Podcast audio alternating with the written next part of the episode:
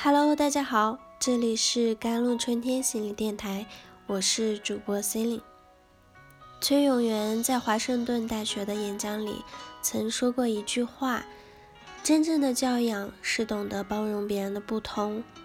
一个人是否真正有修养，得看他如何对待自己不喜欢的人与事。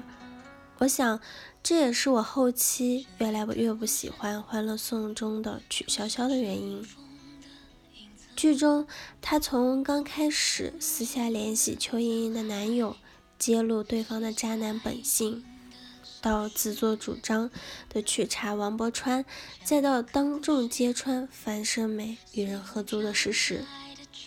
种种的行为都被曲筱绡理直气壮地解释为为他们好，但我从中却只看到了他的自我中心和优越感，因此也就不难理解为什么他一遇到意见不同的时候变得急躁有攻击性。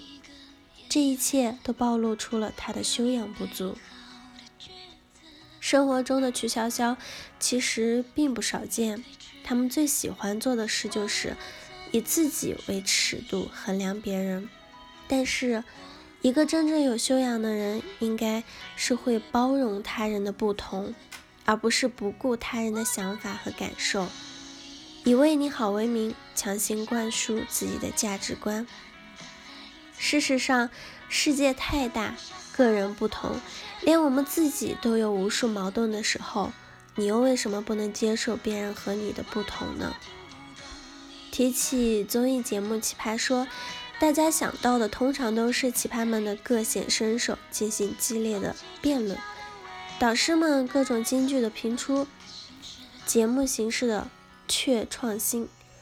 但我想，这个节目之所以火起来，最主要的原因恐怕就是它的百花齐放。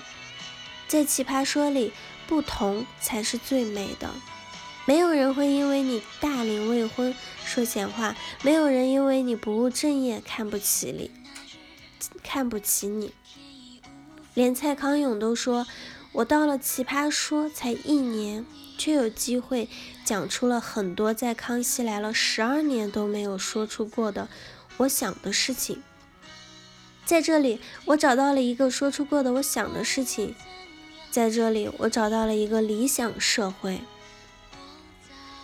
这个社会每个人都是独一无二的，在这里不用害怕跟别人不同，也行。正如马东所说，这个节目的真正的意义不是辩出哪个答案是真理，或者哪个答案支持人数会多，或者哪位选手的辩论技巧更好，而是让更多不同的声音。能够有一方的舞台，学会接受别人的不同，是我们每个人都应该上的一门课。要知道，你可以对某些事物报以理解和宽容，但别人没有义务跟你一样。当你能用宽容的态度去接纳差异，也许你会发现。正是这些不同，造就了如此美好的世界。台湾作家白先勇和主持人陈文茜是好朋友。